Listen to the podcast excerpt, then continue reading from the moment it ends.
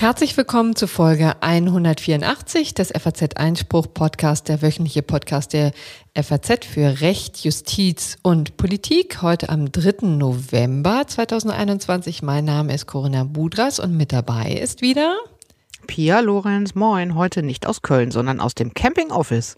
Ja, herrlich. Also du sitzt tatsächlich jetzt mitten im Camper.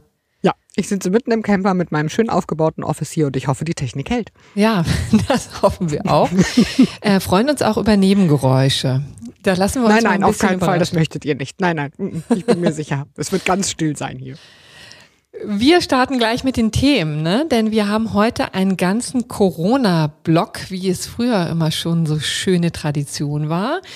Äh, um nur mal die Highlights zu nennen, die Ampel will die Corona-Beschränkungen auf andere rechtliche Beine stellen und ähm, ehrlich gesagt wurde da in der Vergangenheit viel Unsinn erzählt, also vor allen Dingen in der, nächsten, in der letzten Woche. Und wir wollen das mal aufklären. Und dann beschäftigt. Wir fisseln das auseinander für euch. Was soll denn jetzt eigentlich noch gehen und was nicht mehr? Genau. Und ist Panik angebracht oder nicht? Das klären wir alles später. Dann beschäftigt uns der alte Streit wieder, ob Familiengerichte gegen Maskenpflicht, Abstandsgebot und Massentestung an deutschen Schulen vorgehen dürfen. Kleiner Spoiler dürfen sie nicht. Aber das gibt uns die Gelegenheit, diese wunderbare äh, Posse mal wieder hoch ähm, zu holen, weil inzwischen ja auch äh, schon diverse ähm, Bundesgerichte involviert waren. Also sprich zuletzt der Und das BGH. alles nur wegen des Richters aus Weimar. Genau. Ja. ja. Also mhm. sagen wir mal so, das war vielleicht der ähm, bekannteste Fall in diesem Zusammenhang. Klären wir alles nachher. Und schließlich hat der BFH, also der Bundesfinanzhof, einem Corona-Leugnerverein die Gemeinnützigkeit abgesprochen. Also all das in unserem Corona-Blog, aber wir haben noch mehr. Wir haben natürlich noch den EuGH, der eine Rekordstrafe gegen Polen verhängt hat und auf der anderen Seite die äh, Untätigkeitsklage gegen die EU-Kommission, weil sie quasi noch keine Strafen gegen Polen verhängt hat. Es hilft alles nichts. Wir müssen uns mit dem Thema weiter beschäftigen und wir fusseln das noch einmal so ein bisschen auseinander. Prima. Und dann haben wir noch ein Was kommt, ne? Genau, wir haben äh, am Freitag eine Bundesratssitzung, eine relativ dünne Bundesratssitzung. Aus naheliegenden Gründen aus dem Bundestag kommt ja im Moment nichts. Äh, aber es gibt eigentlich eine ganz hübsche Idee aus Hamburg und auch Bremen hat sich angeschlossen, um die Mietpreis, um Umgehungen der Mietpreisbremse in Zukunft zu verhindern. Fand ich ganz süß, ähm, kann man mal drüber sprechen, denn das Thema Mietenwahnsinn beschäftigt uns ja eigentlich immer nur so im Kontext mit den ganz großen Themen. Und ähm, ne, also ich sag mal, Wohnungsgesellschaften enteignen oder so. Und man kann es eben auch anders das angehen, was Hamburg und Bremen jetzt vorhaben. Und dann sind wir schon bei unserem wirklich ganz herrlichen gerechten Urteil. Ja, da freuen wir uns auch drauf. so, aber dann geht's jetzt erstmal los. So, und jetzt starten wir mit dem angekündigten Corona-Block, der ja aus sehr unterschiedlichen Dingen diese, in dieser Woche besteht. Und äh, vor allem geht es uns natürlich in allererster Linie mal darum, was die kommende, ich sage es jetzt einfach mal so, äh, Ampelkoalition vorhat in Sachen äh, epidemische Lage von nationaler Tragweite. Die soll aufgehoben werden und da geht es, seit das bekannt wurde, in, auch in der Berichterstattung in den Medien relativ drunter und drüber. Wir haben uns geschaut, wir schauen uns, wir haben uns gedacht, wir schauen uns das jetzt mal an, was das denn eigentlich bedeutet, wenn der 28a Infektionsschutzgesetz aufgehoben wird. Ja, also das, entschuldige bitte, liebe Pia, aber wir müssen da präzise sein. Ähm, denn die epidemische Lage von nationaler Tragweite äh, wird ja nicht aufgehoben, sondern sie läuft schlicht und ergreifend aus. Ja? Äh, da geht's schon los, siehst du? Genau. Ja, ja. Gerade ähm, noch die Medienschelte an die Kollegen und schon mache ich denselben Fehler. Du hast natürlich total recht. Corinna, erklär, wann würde sie auslaufen, warum, was bedeutet das? Und zwar am 25. November ist der Tag X, also da stehen wir dann nach derzeitiger Planung komplett ohne da. Da wird also der Bundestag, also die, die treffen sich übrigens vielleicht das nochmal deutlich zu sagen, der Bundestag trifft sich jetzt in der nächsten Woche am kommenden Donnerstag, am 10. und dann auch nochmal am 18. November. Also in irgendeiner Form wird sich der Bundestag dann damit beschäftigen. Aber es steht schon jetzt fest, dass äh, er wohl nicht nochmal feststellen muss, dass es oder feststellen wird, dass es eine epidemische Lage von nationaler Tragweite gibt. Und das ähm, sorgt für viel Stirnrunzeln, weil wir ja wissen, die ganzen ähm, Inzidenzen steigen. Ja, die, es gibt schon wieder Ähm, es gibt schon wieder Notlagen auf den Intensivstationen. All das wirkt sehr prekär. Aber nichtsdestotrotz, ähm, das Ganze ist wohl überlegt, sollte man vielleicht an dieser Stelle auch nochmal deutlich sagen. Also da haben sich die Ampelparteien ähm, durchaus auch sehenden Auges drauf verständigt. Ähm, die Ampelparteien natürlich bestehend aus SPD, SPD, Grünen und der FDP. So, und warum Aber haben Sie das was getan? Was heißt jetzt? Genau, dann fangen wir erstmal an mit dem Warum. Total richtig. Mhm.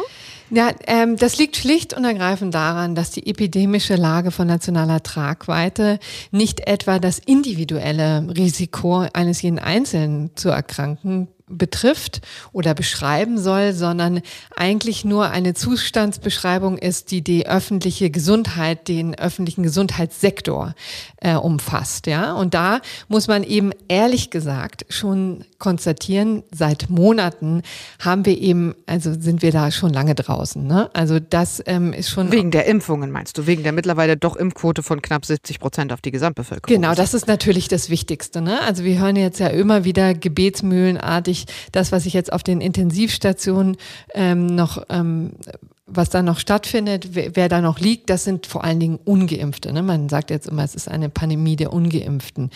Mhm. Ähm, 90 Prozent oder vielleicht sogar mehr als das ähm, sind eben Ungeimpfte, die besonders schwere Verläufe haben. Ne? Da also kann man an dieser Stelle auch mal wieder sagen, also es ist einfach ein weiterer Beweis da, dafür, dass die Impfungen gut funktionieren. Ja?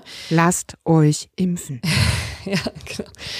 Und letztendlich ist es aber eben so, dass wir auch schon seit Monaten sehen, dass die ähm, Stationen nicht überlastet sind. Ja, wir haben ja jetzt auch schon vor Monaten festgestellt, das war in der letzten oder in einer der letzten Sitzungen vor der Bundestagswahl wurde ja dieser Katalog erweitert äh, mit Kriterien, äh, wann überhaupt stärkere Maßnahmen gezogen werden dürfen. Und das ist eben nicht mehr allein die Inzidenz, sondern es sind eben auch so etwas wie die ähm, Impfquote oder aber auch die Lage an den auf den Intensivstationen. Intensivstationen. Ja, und da gibt es ja diese, ähm, diese berühmte neue Inzidenzzahl, für was jetzt die ähm, Intensivstation angeht. Da weiß man interessanterweise noch gar nicht genau, wann sich überhaupt, ähm, wann die überhaupt ausgelöst wird. Also es gibt gar keine Grenzmarke. Man kann jetzt nicht sagen, bei 10 oder 15 oder wie auch immer werden mhm. ähm, neue Maßnahmen ergriffen oder ähm, schärfere Maßnahmen ergriffen, sondern ähm, das, es wird immer ja die Referenz genommen zum vergangenen Jahr und da äh, war die höchste Zahl äh, etwa so bei 15. Ne? Also das. Und jetzt sind wir bei unter vier, oder? Genau, das, das ja. zeigt so ganz eindeutig, ne? also die 15er waren wir sehr, sehr an der Grenze. Es, ähm, sehr an der Grenze auch zur Triage, zu dem, ähm, zu der Phase, in die wir niemals hin wollten, nämlich dass den Menschen nicht mehr geholfen werden kann, die da in Not auf der Intensivstation ähm, liegen und oder zumindest nicht allen. Ne? So, und, und da jetzt gehen wir davon aus, dass diese Lage nicht mehr besteht, weil wir so eine hohe Impfquote haben und dass wir deshalb auch die epidemische Lage von nationaler Tragweite nicht verlängern müssen, richtig? Genau. Und da könnte man jetzt natürlich einwenden, na ja, aber im öffentlich-rechtlichen Rundfunk oder aber auch in vielen anderen Nachrichten ähm, Nachrichtensendungen ist ja jetzt immer die Rede davon, von Überlastungen auf den Intensivstationen, von prekären Situationen, von Pflegern, die komplett erschöpft sind und auch nicht mehr können. Ja, das alles mhm. ist ja mhm. richtig. Aber man muss vielleicht dazu sagen, ist eine punktuelle Sicht auf die Dinge. Ne? Genau, also ähm, natürlich kann man da immer sozusagen nur äh, situative Berichte einholen von Betroffenen. Und es ist ja auch klar, dass äh, zum Beispiel in Bayern sind, glaube ich, die Krankenhäuser schon wesentlich voller wieder. Aber natürlich mhm. auch nicht alle bayerischen Krankenhäuser sind schon jetzt überlaufen oder in einem kritischen Zustand. Ne? Aber ich glaube schon, dass man darauf hinweisen muss, dass, dass sich ähm, trotz Lockdowns nur der Ungeimpften in An äh, Lockdowns, äh, trotz Pandemie nur der Ungeimpften in Anführungszeichen sich die Dinge ändern können. Ne? Also ich ja. glaube schon, dass es jetzt nicht so easygoing sein muss, wie Jens Spahn sich jetzt eben hingestellt hat, der noch amtierende Gesundheitsminister und gesagt hat, jetzt brauchen wir eigentlich die epidemische Lage von nationaler Tragweite nicht mehr. Wir brauchen diese Maßnahmen nicht mehr anzuordnen. Ich glaube, da sind wir uns nicht ganz einig, Corinna, aber ich möchte doch diesen, diesen Hinweis an der Stelle unterbringen. Es ist im Moment eine, eine Momentaufnahme. Die Dinge können sich wieder ändern. Es gibt aber natürlich schon sehr realistische, ähm, naja, Anhaltspunkte dafür, dass es nicht so schlimm wird wie im vergangenen Jahr. Ja, und um das mal zu erklären, wir haben natürlich schon im Vorfeld ordentlich, also gestritten ist jetzt wirklich übertrieben. Wir haben diskutiert. Wir streiten hier, ne? genau. Nee, weil also meine Meinung nach ist, wir sind jetzt tatsächlich in der Situation, wo wir ein etwas ungünstiges Signal senden, ja, oder wo die Ampel damit ein ziemlich ungünstiges Signal sendet. Aber ich finde, da muss sich Gesundheitsminister Jens Spahn an die eigene Nase fassen, denn eigentlich hätte es schon im, im Sommer ähm, die äh, epidemische Lage von nationaler Tragweite gar nicht verlängert werden dürfen. Da würde ich mich dem anschließen, was ähm, der Rechtswissenschaftler Thorsten Kinggreen zum Beispiel auf dem Verfassungsblog in einem sehr interessanten Beitrag geschrieben hat. Ne? Also im Grunde genommen war schon die letzte Verlängerung eigentlich ähm, grenzwertig, beziehungsweise er geht so weit zu sagen, dass sie rechtswidrig war, dass man das nicht mhm. hätte äh, tun dürfen. Und im Sommer hätte, also das war eben vor drei Monaten, ne? wann, wann ist das also gewesen? Im, Im August, ne? Da hätte mhm. man dann das auch mit wesentlich mehr Wehr verkaufen können. Das wäre auch eingängiger gewesen und jetzt hat man leider. Weil damals die Zahlen so niedrig weil waren. Weil die Zahlen so niedrig waren. Genau, das, also wir haben ja doch einen relativ entspannten Sommer wieder hinter uns gebracht, ja, mhm. wie es ja auch abzusehen war. Ne? Und da hätte man das schon zurücknehmen können und hätte, also jetzt rede ich auch so, also hätte man es äh, auslaufen lassen können. Ja, und äh, das hat man sich aber, da hat man sich dagegen entschieden und zwar mit Blick auf die Bundestagswahl, ne? weil man dann nicht nackig. Was finde ich durchaus auch ein tragfähiges Argument ist, wenn man sagt, na ja, wir wissen ja nicht, wie lange dann nachher Koalitionsverhandlungen stattfinden oder so und für den Fall, dass alle Zahlen wieder explodieren und dann Dinge irgendwie relativ schnell angeordnet werden müssen, äh, verlängern wir es nochmal um die drei Monate, die eben im, im Gesetz stehen. Mhm. Nee, also ich finde, find ich jetzt auch erstmal ein tragfähiges Argument. Nee, finde ich wirklich nicht. Da muss ich vehement widersprechen, denn das ist nicht das, was die epidemische Lage von nationaler Tragweite meint. Sie meint nicht, wir sind äh, kurz vor einer Wahl und haben eine handlungsunfähige Bundesregierung, die wir ja übrigens auch nicht haben. Also wir haben ja immer noch eine geschäftsfähige ähm, und geschäftsführende Bundesregierung und vor allen Dingen wir haben ein Parlament, das sich konstituiert. Und man muss ja auch sagen, jetzt rechtstechnisch ist es ja auch so, dass jetzt ja hier die Fraktionen tätig werden. Ne? Also es sind die Fraktionen von FDP, SPD und Grüne, die hier was vorlegen. Die bitten, äh, so ist der Mechanismus, das Gesundheitsministerium um Formulierungshilfe. Aber es ist ja nicht so, als wären wir komplett führungslos und handlungslos. Ja? Und da finde ich, hat sich das, haben sich die Parteien Parteien, die Politik sich das einfach ein bisschen zu einfach gemacht und haben, finde ich auch, ja, sind ein bisschen zu lax damit umgegangen, was jetzt vielleicht auch der Tatsache da geschuldet ist, dass wir schon seit anderthalb Jahren, beziehungsweise auch schon seit 20 Monaten jetzt mit dieser epidemischen Lage ähm, hantieren. Da haben wir uns ein bisschen dran gewöhnt und ich fände, also ich hätte mehr Verständnis dafür, wenn das wirklich an die ähm, Gegebenheiten angepasst wird, wenn sie quasi zurückgenommen wird oder eben nicht verlängert wird, äh, in dem Moment, wo die Zahlen so niedrig sind. Und wenn man dann, ich habe zum Beispiel auch keine Probleme damit, wenn die Zahlen wieder hochgehen oder wir wirklich eine prekäre Situation haben, dann das wieder vom Bundestag feststellen zu lassen. Ja, also das hätte ich sozusagen auch eine, einen gangbaren Weg gefunden. Und wie gesagt, der Bundestag als solcher ist ja handlungsfähig. Also ihr merkt es schon da draußen. Die Kritiker kritisieren ja im Moment, es sei zu früh, um die epidemische Lage von nationaler Tragweite auslaufen zu lassen. Und Corinna ist eigentlich mit durchaus namhaften Rechtswissenschaftlerinnen und Rechtswissenschaftlern gemeinsam der Auffassung, eigentlich sind wir schon zu spät damit. Wir hätten sie schon im Sommer auslaufen lassen müssen. Ja, und das bedeutet übrigens nicht, um das deutlich zu sagen, dass wir es hier jetzt mit einem äh, Freedom Day zu tun haben. Da kommen wir jetzt ja nämlich dazu. Es ist ja nicht so, als wären dann gar keine äh, Möglichkeiten da, als könnte die Politik nicht handeln, als könne die Politik keine Maßnahmen ergreifen. Das Gegenteil ist ja der Fall, sondern was die Ampelkoalition die es noch nicht gibt, ja, also die Ampelparteien ja machen wollen, ist ja das Ganze eben nur auf andere rechtliche Füße zu stellen. Und da gibt es, glaube ich, auch eine Reihe von namhaften Wissenschaftlern, Rechtswissenschaftlern, die sagen, das ist klug und längst überfällig, ne? dass man sich jetzt nicht mehr auf dieses Konstrukt verlässt in dem 28a Infektionsschutzgesetz. Darum geht es ja immer. Ne? Also um das vielleicht nochmal zu erklären, man hat diesen Mechanismus, dass ähm, die epidemische epidemische Lage von nationaler Tragweite erklärt wird. Und dann gelten sozusagen, äh, gibt es eine Latte von Maßnahmen von Abstandsgebot äh, und Maskenpflicht über, aber auch wesentlich härtere Maßnahmen wie Ausgangssperre, Kontaktbeschränkungen oder auch den berühmten Lockdown, also die Schließung von äh, lokalen Restaurants, Kinos, Fitnessstudios und so weiter und so fort. Ne? Das findet sich alles im 28a.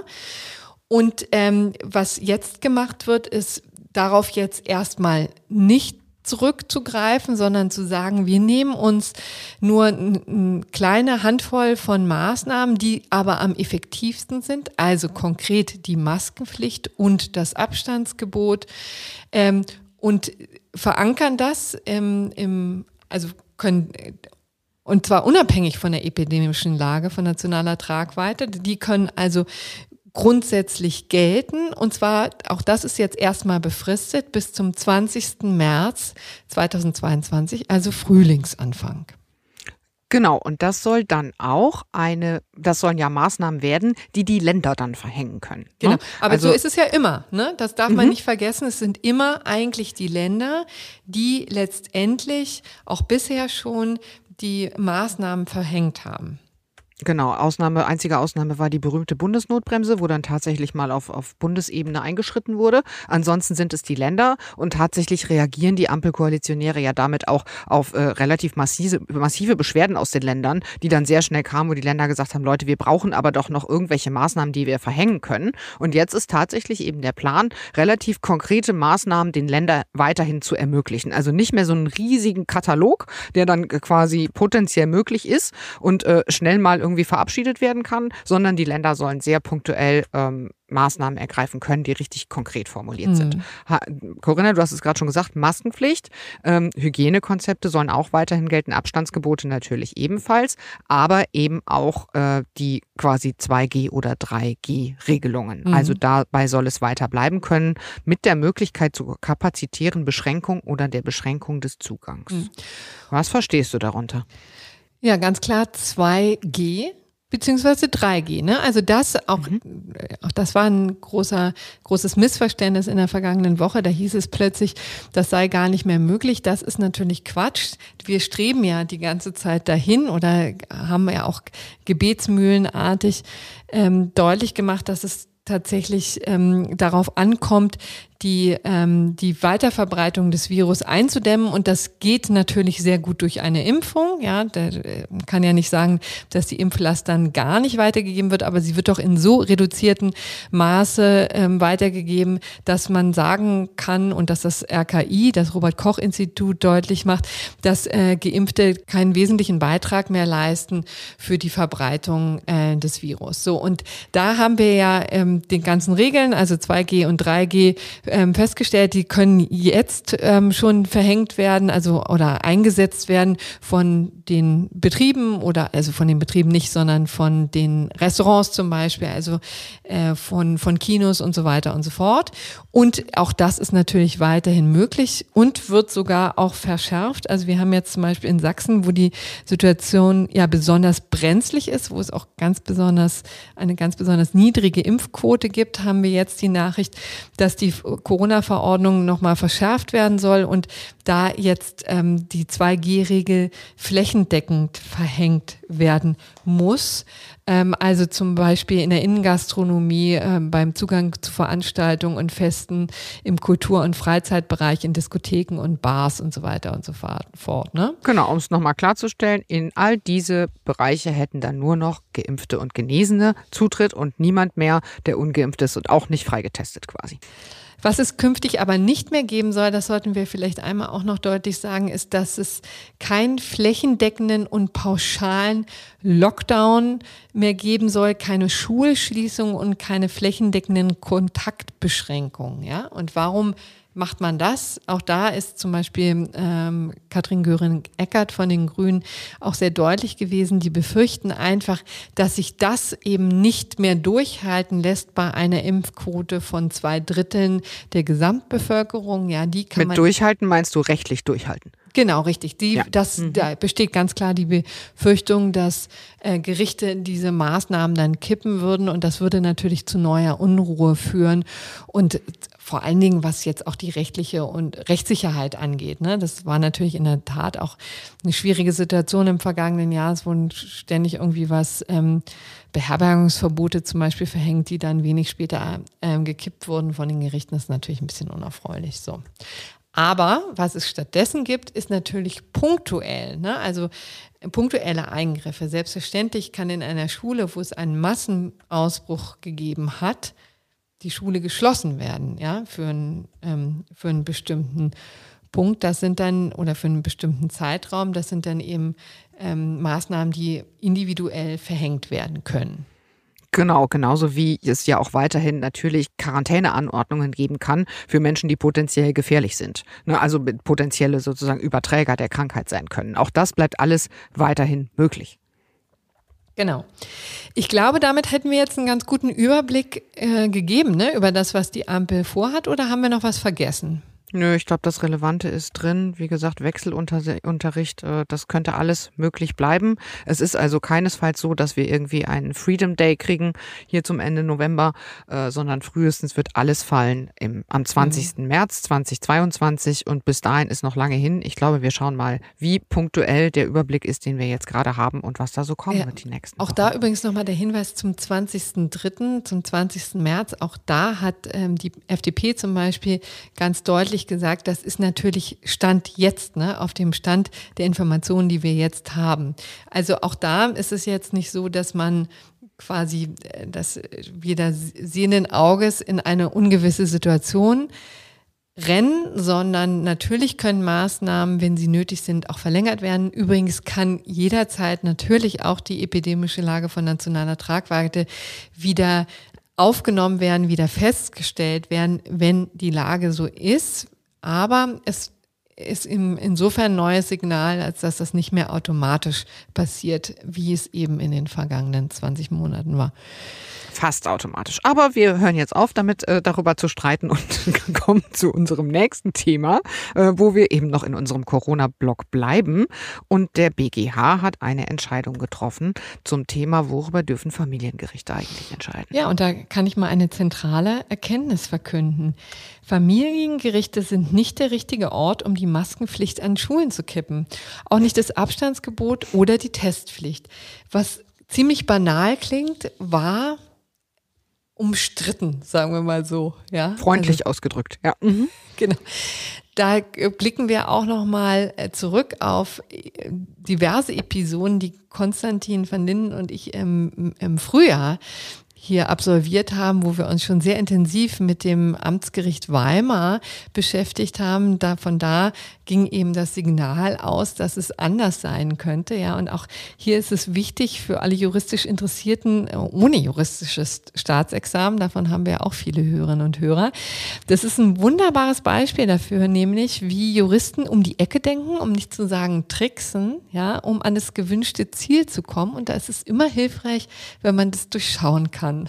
Hier so ein kleiner Werbeblock für juristische Kenntnisse. Ja, tut auch nicht weh.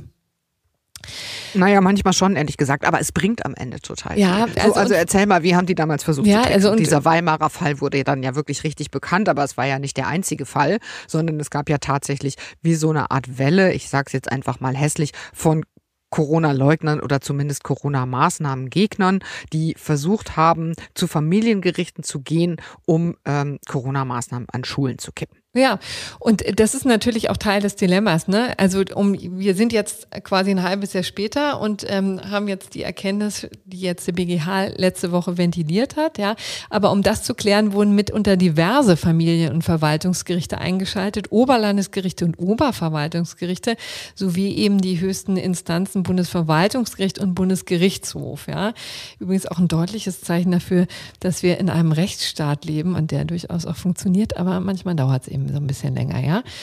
So, und jetzt kommen wir aber zu äh, Weimar, ja. Da ähm, ging es um einen Fall, wo eine Mutter für ihre Söhne äh, anordnen lassen wollte, dass die sich in der Schule nicht mehr der Maskenpflicht unterziehen müssen. Also die wollte verhindern, dass ihre Kinder Masken da tragen müssen, dass sie sich ans Abstandsgebot halten müssen und dass sie auch nicht getestet werden. Ja, das alles wollte sie vor dem Familiengericht einklagen und jetzt wird es eben schön über den Paragraphen 100 äh, 1666 BGB, also die Gefährdung des Kindeswohls. Ja, also da muss man auch erstmal drauf kommen.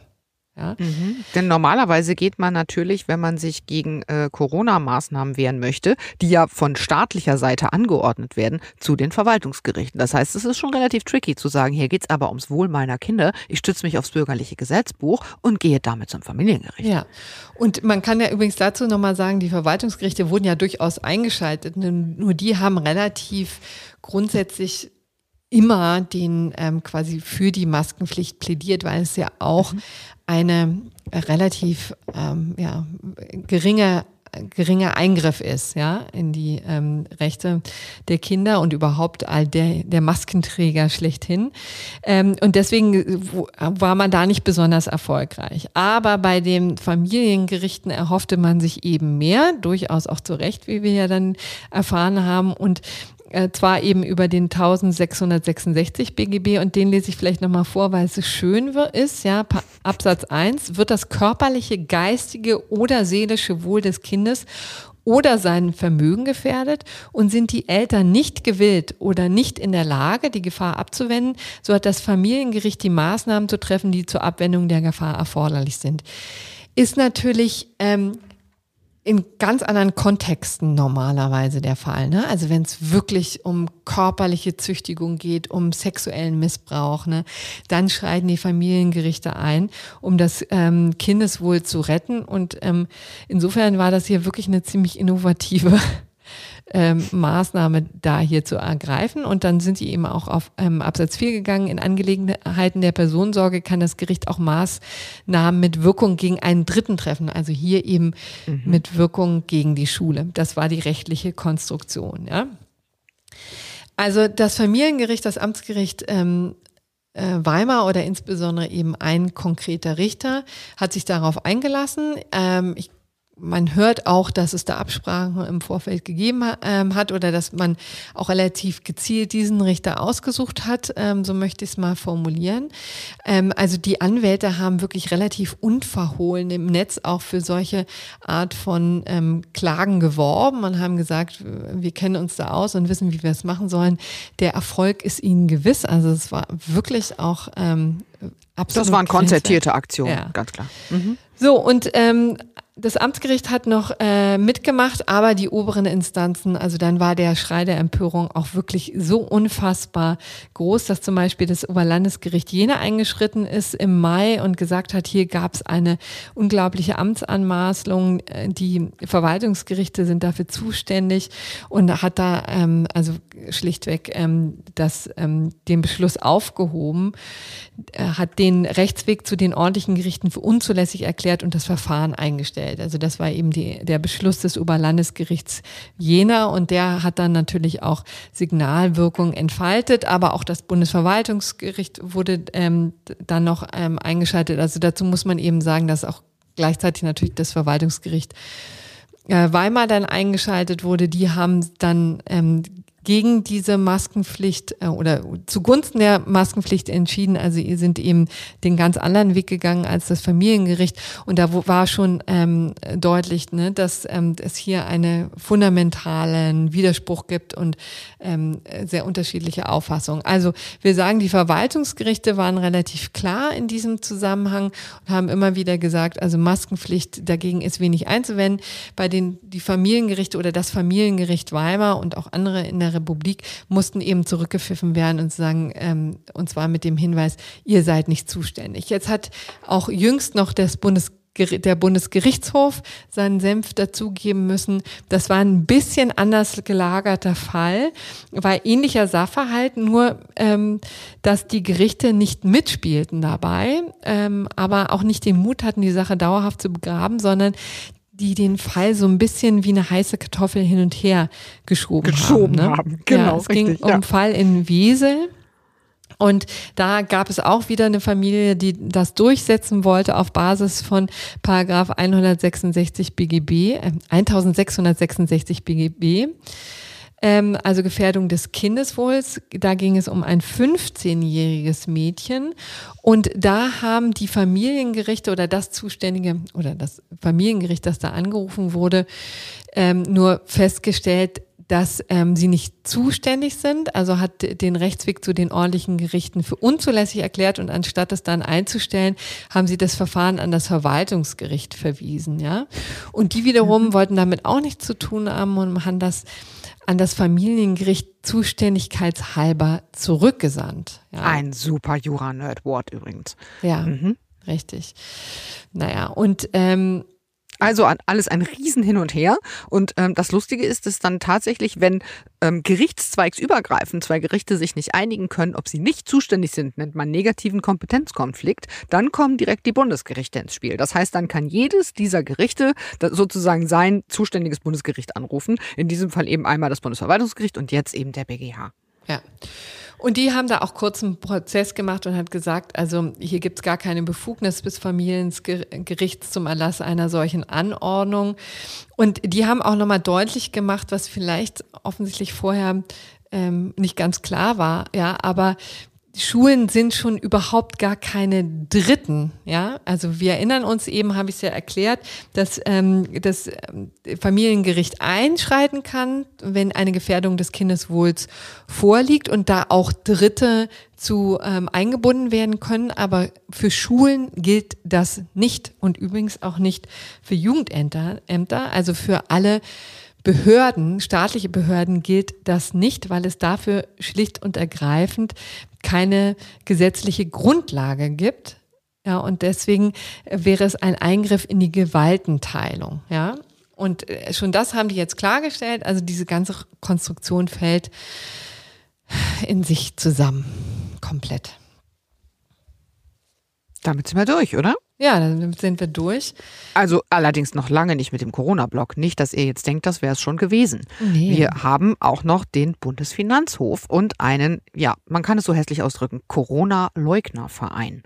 Dieser Verein hat, Entscheidung von vergangener Woche, seine Gemeinnützigkeit verloren, weil er eben mit Corona-Leugner ja, ich sag mal, ähm, Aufrufen und Maßnahmen tätig geworden ist. Und ich würde gern einmal, bevor wir in das Urteil einsteigen, klären, was heißt das denn eigentlich genau, wenn ein Verein seine Gemeinnützigkeit verliert? Ja, das ist auch noch ein wichtiger Hinweis, denn es geht hier natürlich nicht darum, ob dieser Verein verboten wird oder nicht. Ne? Auch das könnte natürlich hier für Missstimmung sorgen bei all diejenigen, die sowieso fürchten, dass ähm, der Rechtsstaat hier weit über seine Grenzen äh, auf Corona-kritische Menschen einschlägt. So ist es ja überhaupt nicht, sondern es geht lediglich um die Gemeinnützigkeit, also um ein Steuerprivileg, ja. Und dazu muss man wissen, dass ähm, Vereine sich eben ähm, gemeinnützig äh, die Gemeinnützigkeit anerkennen lassen können, ja. Ähm, und zwar ist das geregelt in Paragraph 52 der Abga Abgabenordnung. Und äh, das ist insofern auch ein ganz lustiger Paragraph, weil da irgendwie die ganzen Zwecke aufgelistet sind, die der Gemeinnützigkeit dienen, also dem der Gesellschaft, dem Wohl der Öffentlichkeit und so. Und da sind ganz interessante Dinge dabei. Ne? Ist natürlich Sport rauf und runter. Dann allerdings auch sowas ähm, wie äh, Förderung der Unterhaltung und Pflege von Friedhöfen ist auch so ein geschützter Zweck. Zur Pflege der Religion, Fürsorge von Strafgefangenen, Heimatpflege und Ortsverschönerung. Ne? So, und wenn man ähm, das erlangt hat, die Gemeinnützigkeit, ähm, ist das ziemlich gut, weil dann hat man eben steuerliche Privilegien und vor allen Dingen kann man das auch den Spendern dann so verkaufen und sagen, man kann dann Spendenquittungen genau, ausstellen vor allem, oder? Spendenquittung. Ja. Und dann ist das attraktiver für diesen Verein Verein zu spenden, weil man dann wiederum seine eigene, ähm, seine eigene Steuerlast mindern kann. Ne? Also wenn ich dem einem ähm, gemeinnützigen Verein was spende, ähm, 100 Euro spende, dann ähm, kann ich das von der Steuer absetzen und das mindert natürlich meine eigene Steuerlast. So und deswegen sagen auch viele Vereine, dass sie davon abhängig sind, weil nur das viele Spender anzieht und ähm, jedes Mal, wenn es dann zu einem Verlust der, ähm, der Gemeinnützigkeit kommt, ist das ähm, ein schwarzer Tag für solche Vereine. So und hier war es auch so. Mhm. Also der 52 Abgabenordnung, äh, den Corinna gerade schon zitiert hat, nennt eben ausdrücklich sehr viele lustige Zwecke, äh, die man verfolgen muss, kann, darf. Ähm, und es geht ja schon auch also es darf damit auch einhergehen, dass man gewisse politische Ziele verfolgt, oder Corinna? Ja, also hier in diesem konkreten Fall ähm, ging es natürlich um die Förderung des öffentlichen Gesundheitswesens. Jetzt muss ich nochmal ganz kurz gucken, was Sie ähm, was der, der, der eingetragene Ziel war, das eingetragene Ziel war. Das war die Förderung des öffentlichen Gesundheitswesens sowie die Förderung des allgemeinen demokratischen Staatswesens. Ne? Das mhm. war das erklärte Faire Ziele. Ziel. Ist schon mal ja, ein bisschen was anderes als äh, Pflege, irgendwie, keine Ahnung, mal, unser Dorf soll schöner werden. Ja, mhm. obwohl ich das auch nicht kleinreden möchte an dieser Stelle. Auf also, keinen Fall. Aber das Interessante ist eben, Finanzämter lesen auch Zeitung oder gucken ins Netz und überprüfen, ob die Vereine diesem Ziel auch gerecht werden. Ja. Und, und fanden ähm, dabei dann recht interessante Dinge auf der Internetseite von dem Verein. Ne? Genau, denn die haben eben tatsächlich wirklich ähm, Falschinformationen zu staatlichen Corona-Maßnahmen äh, verbreitet, haben gesagt, so Masken bringen eigentlich überhaupt gar nichts bei der Bekämpfung der Pandemie. Ähm, ansonsten, äh, was war da noch? Also es ging wirklich ziemlich hoch her. War, also mein Favorit war, dass äh, dort hingewiesen wurde auf das Recht zum Widerstand nach Artikel ja. 20 Absatz 4 des Grundgesetzes für den Fall, dass es weitere ähm, Corona, also ähm, Anti-Corona-Maßnahmen staatlicherseits geben sollte. Mhm. Genau. Ähm, letztendlich hat auch ein Vorstandsmitglied des Vereins ähm, im Zusammenhang mit der Bekämpfung der Pandemie von der möglichen Abhängigkeit von Politikern von anderen Mächten gesprochen. Also auch so ein bisschen, ähm, also ein bisschen ist gut, ähm, also Verschwörungstheorien da ähm, in, in Umlauf gebracht. So und ähm, all das ähm, fand das Finanzamt jetzt nicht so lustig und in dessen Folge auch eben der BFH nicht. Und ähm, der BFH, also der Bundesfinanzhof, hat jetzt eben deutlich gesagt, dass das mit den Zwecken überhaupt gar nichts zu tun hat. Ne? Denn um diese Zwecke zu erfüllen, die genannten Zwecke zu erfüllen, muss sich eine Körperschaft umfassend mit den demokratischen Grundprinzipien befassen und diese geistige Offenheit objektiv und neutral würdigen. So. Und geistige Offenheit habe dieser Verein nicht. So. Mhm. Ich finde, das kann sich ganz gut hören lassen, wenn man ernsthaft die Abhängigkeit von Politikern von anderen Mächten vertritt oder auch mal irgendwie auf das Recht zum Widerstand aus dem Grundgesetz hinweist, wenn es um Corona-Maßnahmen geht. Ne, das ist, äh, lässt sich gut hören. Ja, und da könnte man auch dann wieder darauf hinweisen, ähm, dass das auch wahrlich nicht die erste Entscheidung ist, die in diese Richtung geht. Ne? Das Problem ist tatsächlich viel älter als Corona. Ähm, denn es gibt schon eine Grundsatzentscheidung des BFH aus dem Jahre 2019, wo es Und die, um die hat für ganz schön viel Aufregung gesorgt damals, ne? Genau, wo es um die globalisierungskritische Organisation ATTAC ging, ja. Und schon ATTAC hat der, der BFH die Gemeinnützigkeit aberkannt, ähm, oder zumindest, sagen wir mal so, das passierte natürlich dann in den unteren Instanzen, die haben quasi die Marschrichtung ausgegeben. Und zwar ähm, ging es da um die Frage, wie politisch aktiv diese Vereine überhaupt sein können und dürfen, um weiterhin gemeinnützig zu sein. Ja, und da hat der BFH ziemlich deutlich gesagt, dürfen sie eigentlich nicht ja, sondern gerade bei Attac und dann auch in dessen Folge zum Beispiel Compact, ähm, eine ähnliche ähm, Organisation, die, die in dessen Folge auch ihre Gemeinnützigkeit verloren hat, die sind einfach zu politisch aktiv und ähm, das ist eben kein Zweck, der in Paragraph 52 der Abgabenordnung festgelegt wäre. Ja, also das könnte man so machen, ja, aber steht eben nicht drin, dass dazu sei dann eine Gesetzesänderung notwendig. Und das ist auch in der Tat etwas, was Bundesfinanzminister Olaf Scholz dann ähm, ja, beschäftigt hat, aber bisher ist eben dieser Paragraph der Abgabenordnung noch nicht dahingehend ähm, geändert, weil es eben einfach einen großen Streit darüber gibt, soll man diesen, ähm, diesen Verein auch die politische Betätigung ähm, erlauben. So, und, und das war natürlich in dem Zusammenhang mit äh, Attac damals, äh, hieß es dann natürlich sehr schnell, dass es nicht um jede politische Zielsetzung gehe, weil eben äh, nicht irgendeine, äh, irgendein Verein verboten wird, sondern eben Attac. Und ähm, da, da steht, schwebt natürlich immer oben drüber, der Staat will natürlich irgendwie, will, will niemanden quasi, niemandem Steuervorteile anbieten oder den unterstützen, dessen politische Zielsetzung ihm am Ende nicht gefällt. Mhm. Ähm, so steht es natürlich nicht in irgendwelchen Urteilen drin. Im Moment ist es einfach äh, Fakt, dass man eine Gesetzesänderung bräuchte nach der Rechtsprechung des BFH mhm. im Moment, um zu sagen, naja, zu viel politische Zielsetzung und äh, politischer Aktivismus, kann man, glaube ich, eher sagen, das geht dann doch zu weit und das wollen wir zumindest nicht mehr steuerlich fördern. Nochmal, es geht hier nur um die steuerliche Förderung mhm. seitens des Staates.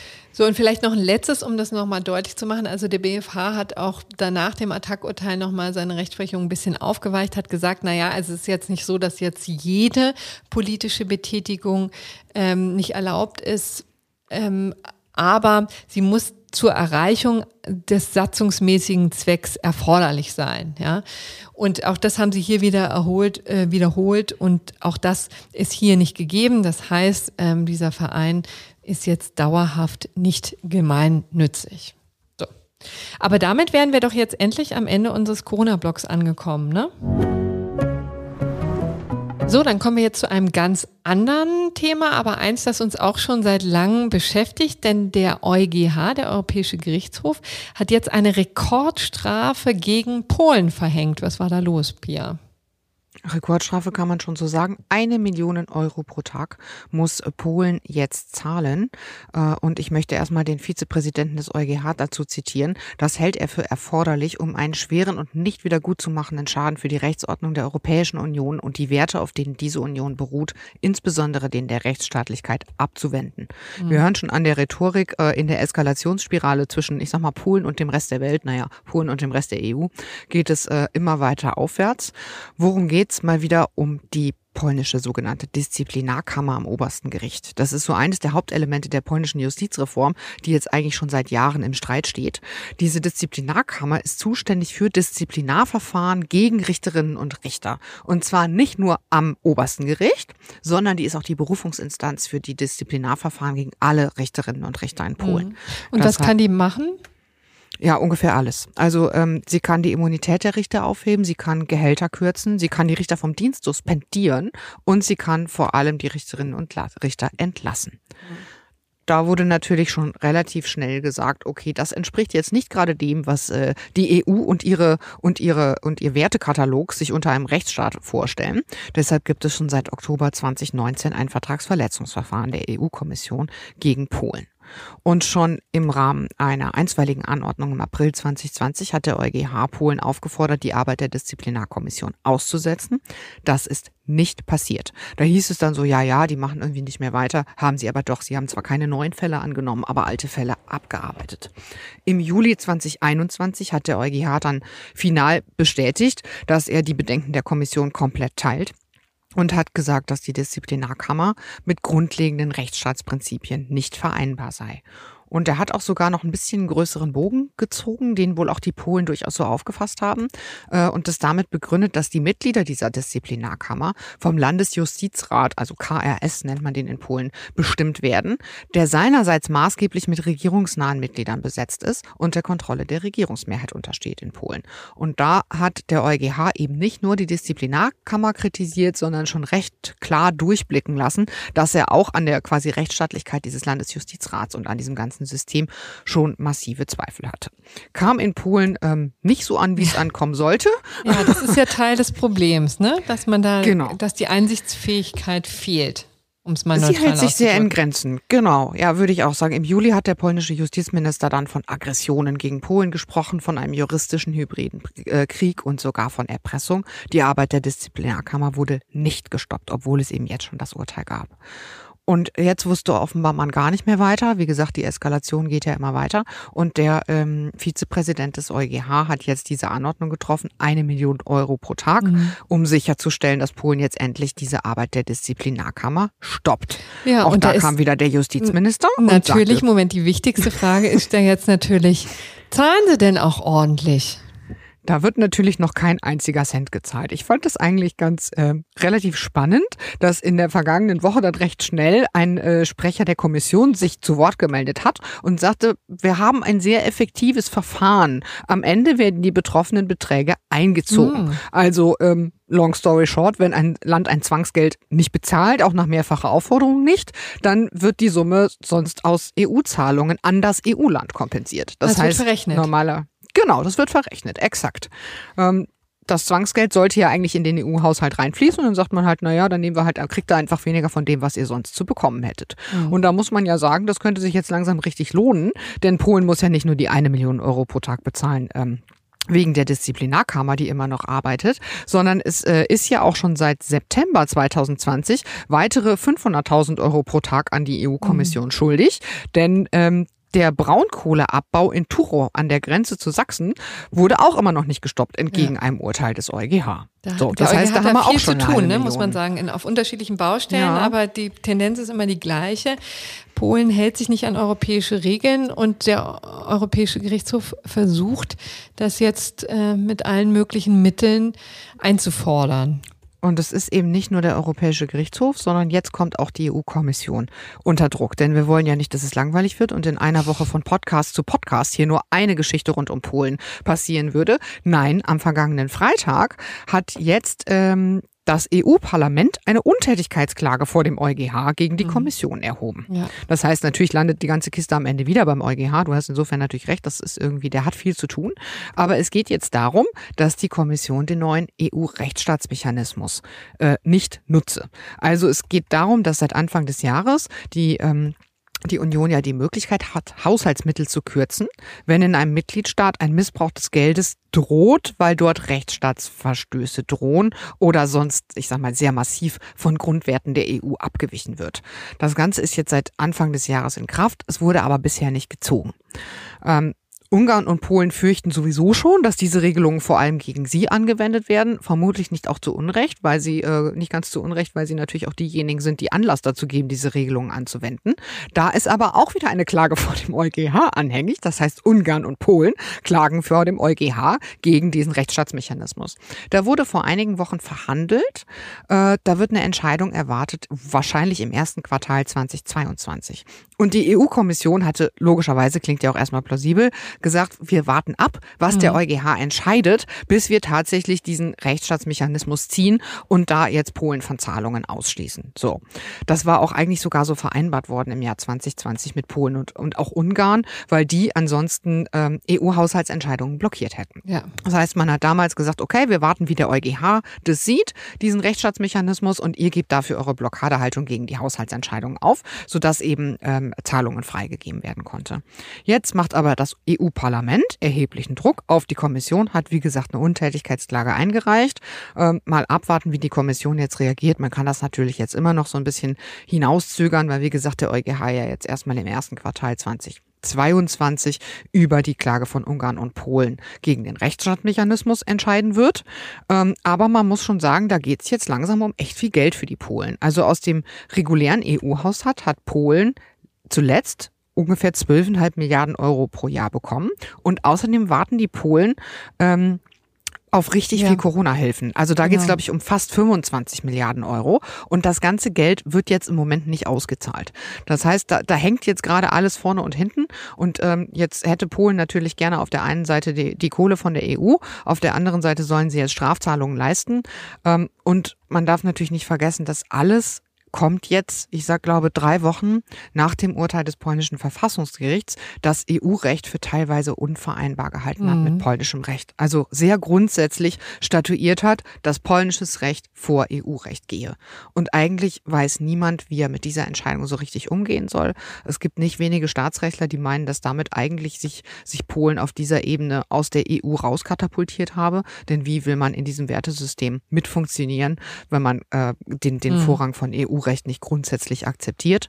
Äh, dazu lohnt es sich übrigens sehr, nochmal in die Folge 181 reinzuhören. Vom 13.10. war die, glaube ich, genau. wo wir sowohl dieses Urteil des polnischen Verfassungsgerichts als auch mögliche Konsequenzen für die EU sehr, sehr ausführlich diskutiert haben. Ähm, ich glaube, das war es für den Moment zu Polen, aber ja. das beschäftigt uns schon sehr, sehr lange und ich fürchte, es wird uns auch noch sehr lange beschäftigen. Die Eskalationsspirale dreht sich da immer schneller weiter und jedenfalls im Moment hat, glaube ich, niemand so richtig einen Plan, wie man da eigentlich wieder rauskommen könnte. Ja, so bedauerlich es ist, aber das ist, glaube ich, eine sehr gute Umschreibung.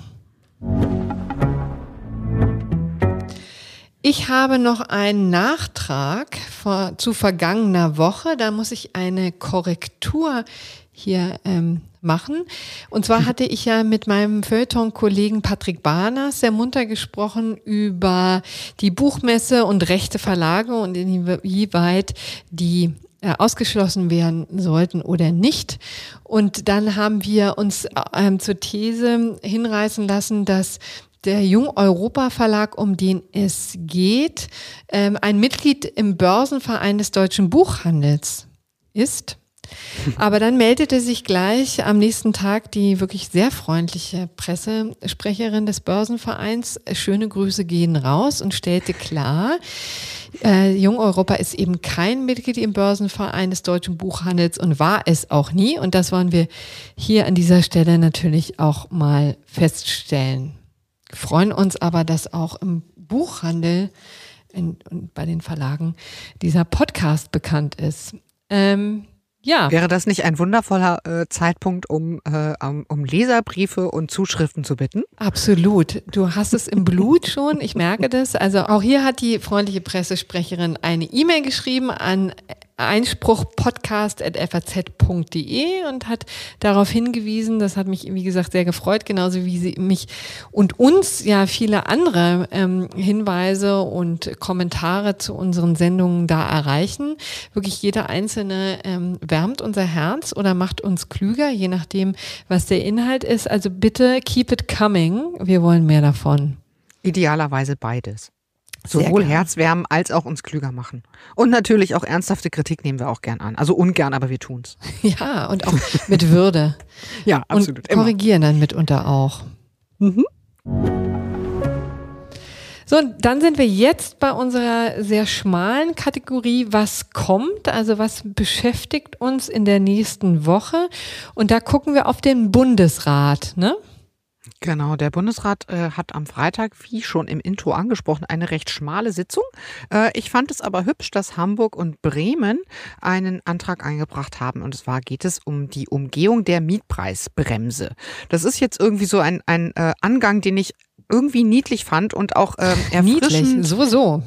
Ja, ich finde den auch so erfrischend zurückhaltend, denn ich meine, um, rund um den ganzen Komplex Mietenwahnsinn, wie ihr in Berlin ja immer so schön sagt, ja. ähm, äh, spricht man ja eigentlich meistens nur auf einem relativ hohen Niveau. Also Deutsche Wohnen vergesellschaften, ne, whatever, äh, Mietendeckel äh, auf Landesebene einführen und so. Also so meistens relative Hämmer. Und ähm, hier wollen jetzt gerade Hamburg und Bremen hat sich angeschlossen, eher mal mit kleinen Stellschrauben versuchen, ähm, Schlupflöcher zu schließen, würde ich mal sagen. Da finde ich es auch ganz spannend, dass das aus Hamburg kommt. Hamburg steht eigentlich ganz gut da, so in Sachen Mietensteigerung. Ich glaube, die hatten unter zwei Prozent Mietensteigerung in den vergangenen Jahren. Also verglichen mit anderen Bundesländern stehen die da super da. Vielleicht liegt es ja auch daran, dass die da irgendwie mit anderen Maßnahmen vorgehen. Äh, ich glaube, es stand gestern noch in der Süddeutschen. Jetzt hat Hamburg zum Beispiel noch eine Rechtsverordnung erlassen, die die Umwandlung von Miet in Eigentumswohnungen äh, erschweren soll. Also die haben da schon offensichtlich relativ kreative Angänge. So auch jetzt am Freitag, wo ähm, der Bundesrat entscheiden soll, ob die Länder einen Gesetzentwurf aus Hamburg und Bremen in den Bundestag einbringen wollen. Und zwar geht es da um den 566d.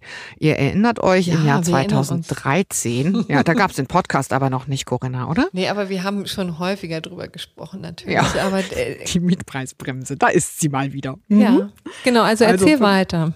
566d ähm, ähm, statuiert jetzt heute das, des bürgerlichen äh, Gesetzbuches, muss man kann dazu äh. Pardon, natürlich des bürgerlichen Gesetzbuches, richtig. Äh, statuiert jetzt heute, dass eine Miete, die zu Beginn eines Mietverhältnisses festgelegt wird, in bestimmten Gebieten mit einem angespannten Wohnungsmarkt, die also vorab festgelegt sein müssen per Rechtsverordnung, die ortsübliche Vergleichsmiete um maximal 10 Prozent überstiegen werden darf. So. Und das gilt eigentlich auch für die Vermietung möblierten Wohnraums. Aber der, dieser so, sogenannte Möblierungszuschlag, der zusätzlich auf die Netto-Kaltmiete aufgeschlagen wird, ist gesetzlich überhaupt nicht geregelt. Das heißt, dieser Möblierungszuschlag muss auch nicht gesondert ausgewiesen werden im Mietvertrag, Mhm. sodass man, wenn man eine möblierte Wohnung mietet, eigentlich überhaupt nicht ausrechnen kann, ob die Mietpreisbremse Ja, ja. eingehalten wird.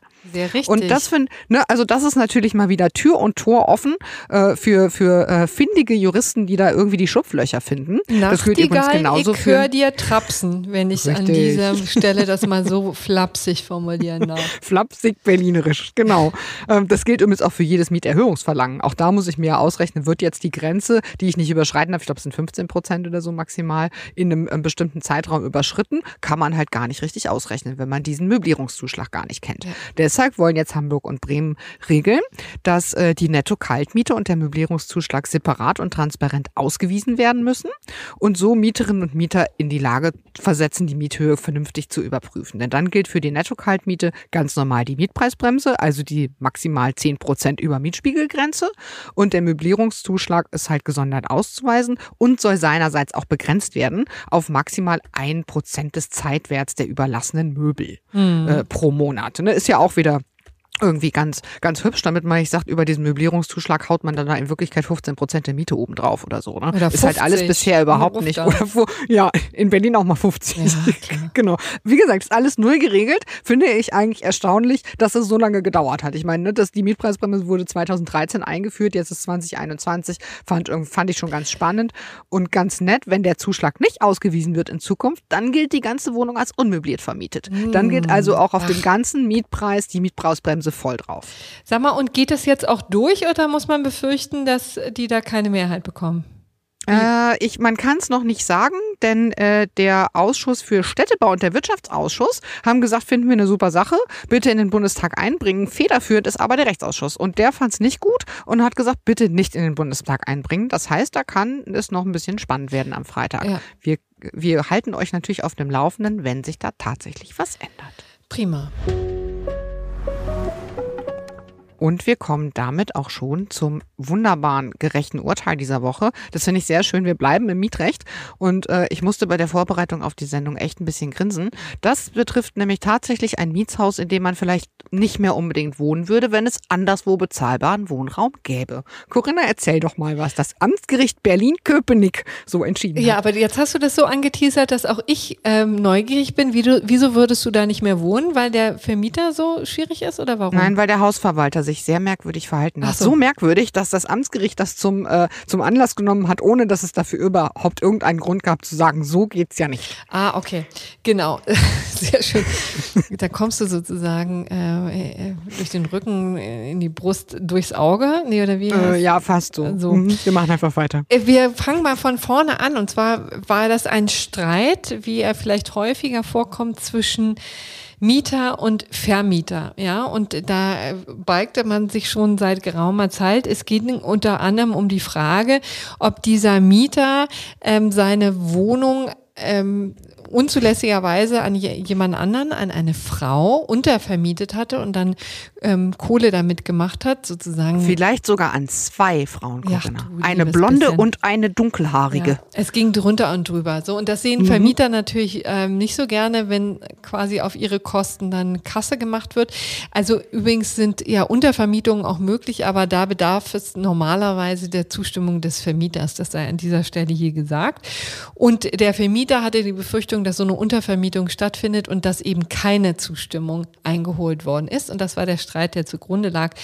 Aber Auslöser jetzt auch ähm, für die erneute Räumungsklage war, dass ähm, ähm, das Wort Fuck you fiel.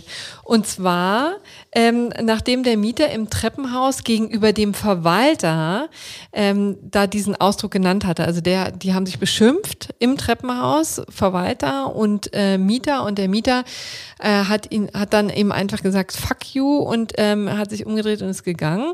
Und dann hat der Vermieter gesagt, so geht's nicht, äh, hat erneut gekündigt und ähm, wollte die Wohnung räumen lassen. Und die, das blieb jetzt ohne Erfolg und zwar vor dem Amtsgericht Berlin-Köpenick. Ich kann an dieser Stelle nochmal sagen, diesem schönen Fall verdanken wir der Arbeitsgemeinschaft Mietrecht und Immobilien im Deutschen Anwaltverein. Die haben da letztens darauf hingewiesen. Mhm. Ähm, unter anderem, ja. Ähm, hier an dieser Stelle schöne Grüße. So, und jetzt war natürlich die schwierige Frage, was ist mit diesem Ausdruck fuck you? Ja, ist der schwerwiegend und eher Verletzung? Ja, und da beugen sich. Ich möchte noch kurz vorab anmerken, dass die ja schon sich noch angeschaut haben, ob da denn wohl was dran war, ja. dass da eine Frau oder gar zwei Frauen, eine blonde und eine dunkelhaarige, in der Wohnung gewohnt haben. Es stellte sich dann heraus, es war wohl offensichtlich einfach die Freundin des Wohnungsinhabers, also des Mieters, die einen Schlüssel zur Wohnung hatte. Ja, das kann und ja das jeder sagen.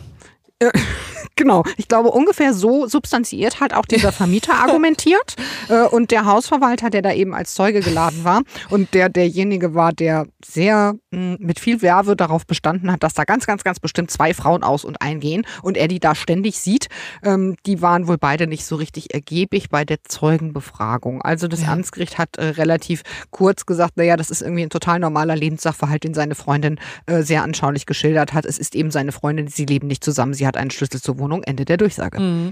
Genau, also diesen, äh, diesen Dreh ähm, musste das Amtsgericht eben auch machen. Und jetzt kommen wir aber zur äh, Unmutsäußerung, fuck you, wie es so schön im Juristendeutsch heißt. Und ähm, da witzelten übrigens auch einige Anwälte auf ähm, Twitter, dass doch mal ganz schön wäre, wenn man äh, eine rechtliche Bewertung des Ausspruchs fuck you im Wandel der Zeit mal hier zeigen könnte. Ne? Weil, also das Amtsgericht, muss man eben sagen, hat sich das sehr genau und sehr gewissenhaft angeguckt und ähm, dann festgestellt, es handle sich um eine einmalige und jugendsprachlich verbreitete Unmutsäußerung in einer bereits sehr angespannten Situation. ja, das könnte ich meinen Kindern so das nächste Mal auch sagen, aber es wäre ja dann zum Aber nur wenn du es äußerst verständnisvoll wärst. Ja, nur wenn ich es sehr Genau. auch pass mal auf, das ist ja hier offensichtlich eine sehr angespannte Situation, aber es ist nun einmal eine einmalige und jugendsprachlich verbreitete Unmutsäußerung. Deswegen kein Problem, trotzdem Spülmaschine ausräumen und zwar sofort. Ungefähr ähm, so, ich bin mir sicher, deine Kinder werden begeistert sein. Ja, so, mhm. ist, so geht das zu.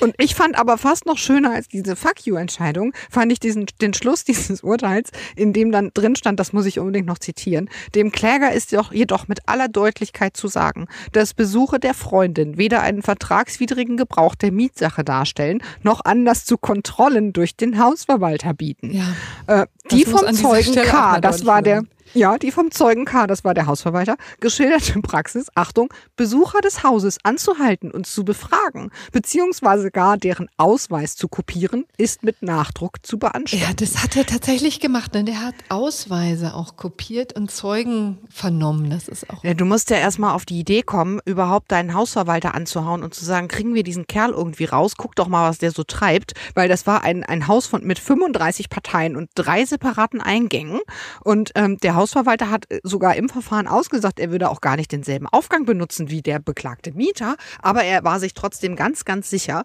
dass äh, auf jeden Fall dieser Mieter ständig unerlaubten Damenbesuch hatte.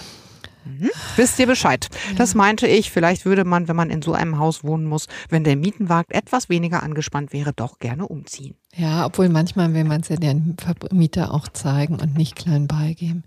Ja, naja. aber so ein Blockwart im Haus ist jetzt echt unschön, ne? Ja. Also hier haben wir jedenfalls so. ein zutiefst gerechtes Urteil. Ja, wir freuen uns sehr, dass dieser junge Mann da noch weiter wohnen darf.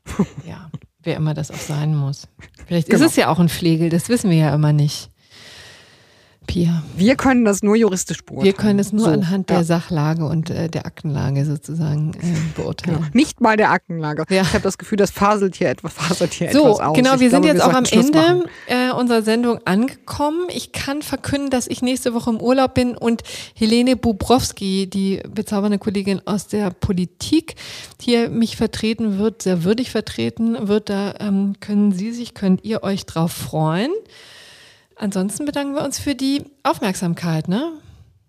Eine schöne Woche. Äh, bleibt uns gewogen, passt auf euch auf und bleibt gesund. Bis dann. Tschüss. Ciao, ciao.